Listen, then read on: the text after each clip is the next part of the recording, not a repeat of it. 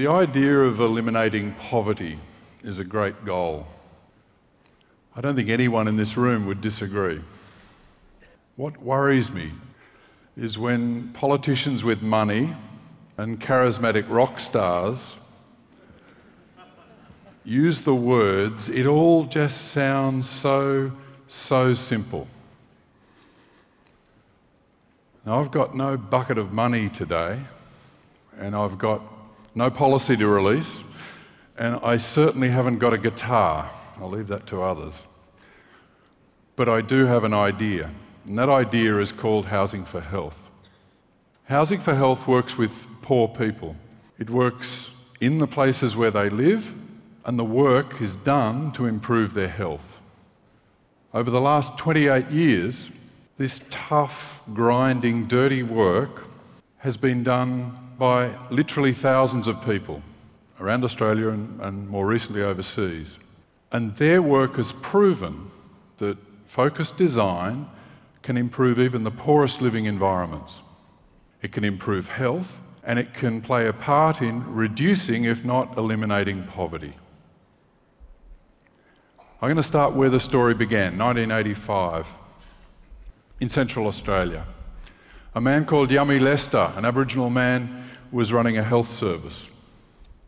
80% of what walked in the door in terms of illness was infectious disease. Third world, developing world infectious disease caused by a poor living environment. Yami assembled a team in Alice Springs. He got a medical doctor, he got an environmental health guy, and he hand selected a team of local Aboriginal people to work on this project.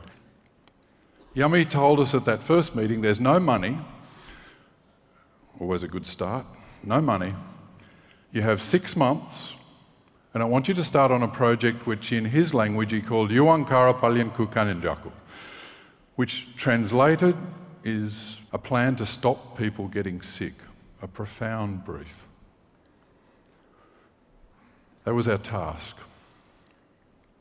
First step the medical doctor went away for about six months. And he worked on what would have become these nine health goals. What were we aiming at? After six months of work, he came to my office and presented me with those nine words on a piece of paper. Now, I was very, very unimpressed. Come on. Big ideas need big words and preferably a lot of them. This didn't fit the bill. What I didn't see and what you can't see was that he'd assembled thousands of pages of local, national, and international health research. That filled out the picture as to why these were the health targets. The pictures that came a bit later had a very simple reason. The Aboriginal people who are our bosses and the senior people were most commonly illiterate. So the story had to be told in pictures of what were these goals. We worked with the community, not telling them what was going to happen in a language they didn't understand. So we had the goals. And each one of these goals, and I won't go through them all, puts at the centre the person and their health issue, and it then connects them to the bits of the physical environment that are actually needed to keep their health good. And the highest priority you see on the screen is washing people once a day, particularly children. And I hope most of you are thinking, what? That sounds simple. Now, I'm going to ask you all a very personal question. This morning before you came, who could have had a wash using a shower? I'm not going to ask if you had a shower because I'm too polite. That's it. Okay. All right. I think it's fair to say most people here could have had a shower this morning. I'm going to ask you to do some more work. I want you all to select one of the houses, of the 25 houses you see on the screen. I want you to select one of them and note the position of that house and keep that in your head. Have you all got a house? I'm going to ask you to live there for a few months, so make sure you got it right. It's in the northwest of Western Australia, very pleasant place. Okay, let's see if your shower in that house is working. I hear some ahs and I hear some ah. If you get a green tick, your shower's working, you and your kids are fine. If you get a red cross, well, I've looked carefully around the room and it's not going to make much difference to this crew. Why? Because you're all too old. And I know that's going to come as a shock to some of you, but you are. And before you get offended and leave, I've got to say that being too old in this case means that pretty much everyone in the room, I think, is over five years of age. We're really concerned with kids 0 to 5 and why. Washing is the antidote to the sort of bugs, the common infectious diseases of the eyes, the ears, the chest, and the skin that, if they occur in the first five years of life, permanently damage those organs. They leave a lifelong remnant. That means that by the age of five, you can't see as well for the rest of your life. You can't hear as well for the rest of your life. You can't breathe as well. You've lost a third of your lung capacity by the age of five. And even skin infection, which we originally thought wasn't that big a problem, mild skin infections 0 to 5 give you a greatly increased chance of renal failure, needing dialysis at age 40. This is a big deal. So the ticks and crosses on the screen are actually critical for young kids. Those ticks and crosses represent the 7,800 houses we've looked at nationally around Australia, the same proportion. What you see on the screen, 35% of those not so famous houses lived in by 50,000 Indigenous people, 35% had a working shower. 10% of those same 7,800 houses had safe electrical systems, and 58% of those houses had a working toilet. These are by a simple standard test. In the case of the shower, does it have hot and cold water? Two taps that work. Um, a, a shower rose to get water onto your head or onto your body, and a drain that takes the water away. Not well designed, not beautiful, not elegant, just that they function. And the same tests for the electrical system and the toilets. Housing for Health projects aren't about measuring failure, they're actually about improving houses. We start on day one of every project. We've learned we don't make promises, we don't do reports. We arrive in the morning with ton tools, tons of equipment, trades, and we train up a local team on the first day to start work. By the evening of the first day, a few houses in that community are better than when we started in the morning. That work continues for six to 12 months until all the houses are improved, and we've spent our budget of $7,500 total per house. That's our average budget. At the end of six months to a year, we test every house again. It's very easy to spend money, it's very difficult to improve the function of all those parts of a house. And for a whole house, the nine healthy living practices, we test, check, and fix 250 items in every house. And these are the results. We can get with our $7,500, we can get showers up to 86% working. We can get electrical systems up to 77% working, and we can get 90% of toilets working in those 7,500 houses. Thank you.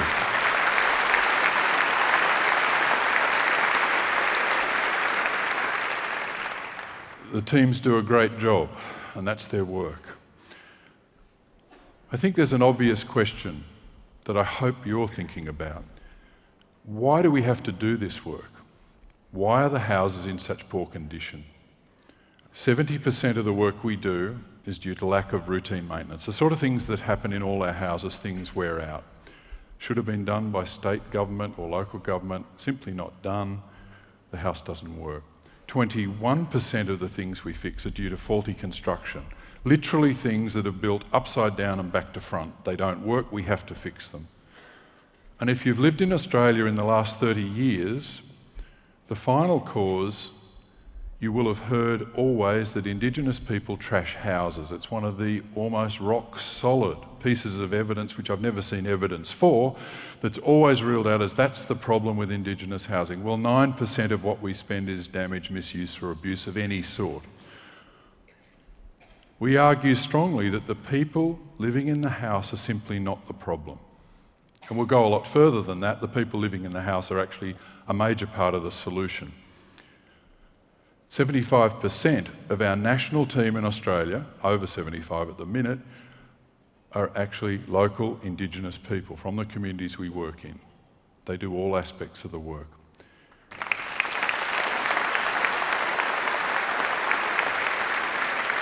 In 2010, for example, there were 831 all over Australia and the Torres Strait Islands, all states, working to improve the houses where they and their families live, and that's an important thing.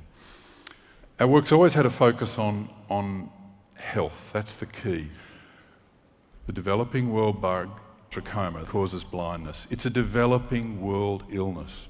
And yet, the picture you see behind is in an Aboriginal community in the late 1990s where 95% of school age kids had active trachoma in their eyes doing damage. Okay, what do we do? Well, first thing we do, we get showers working. Why? Because that flushes the bug out. We put washing facilities in the school as well so kids can wash their faces many times during the day. We wash the bug out. Second, the eye doctors tell us that dust scours the eye and lets the bug in quick. So, what do we do? We call up the doctor of dust, and there is such a person.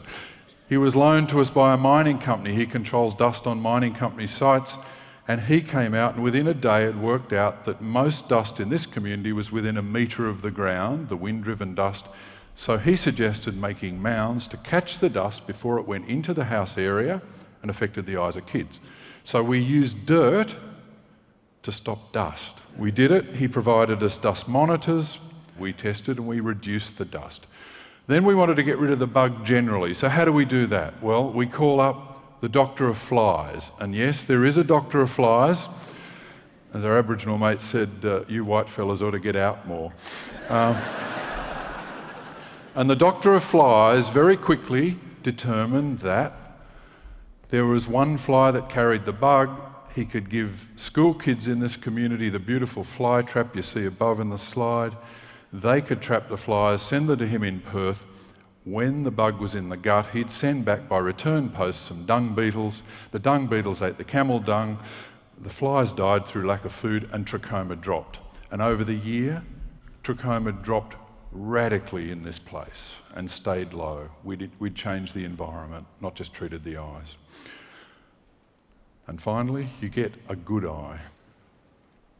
All these small health gains and, and small pieces of the puzzle make a big difference. In New South Wales, the Department of Health, that radical organisation, did an independent trial over three years to look at 10 years of the work we've been doing in these sorts of projects in New South Wales. And they found a 40% reduction in hospital admissions for the illnesses that you could attribute to the poor environment. A 40% reduction.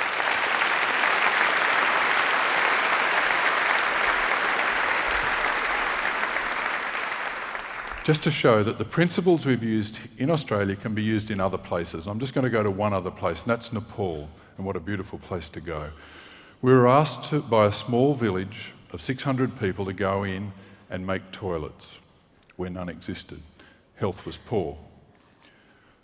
We went in with no grand plan, no grand promises of a great program, just the offer to build two toilets for two families. It was during the design of the first toilet that I went for lunch, invited by the family, into their main room of the house. It was choking with smoke. People were cooking on their only fuel source, green timber. The smoke coming off that timber is choking, and in an enclosed house, you simply can't breathe. Later, we found the leading cause of illness and death in this particular region is through respiratory failure. So all of a sudden we had two problems. We were there originally to look at toilets and get human waste off the ground, that's fine. But all of a sudden now there was a second problem. How do we actually get the smoke down? So two problems, and design should be about more than one thing. Solution, take human waste, take animal waste, put it into a chamber, out of that extract biogas, methane gas. The gas gives three to four hours cooking a day clean, smokeless, and free for the family.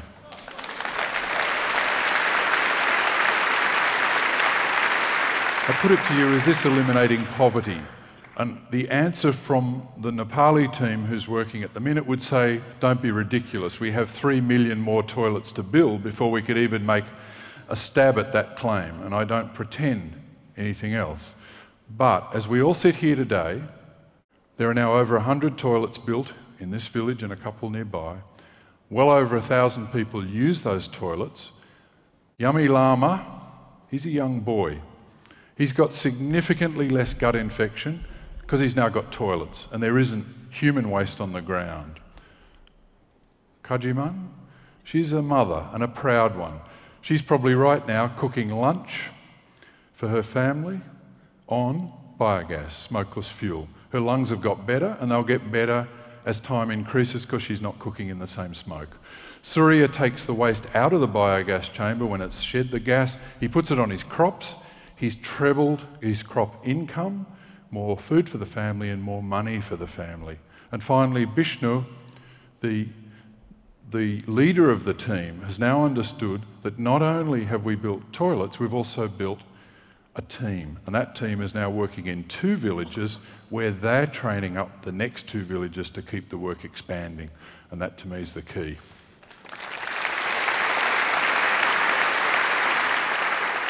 People are not the problem.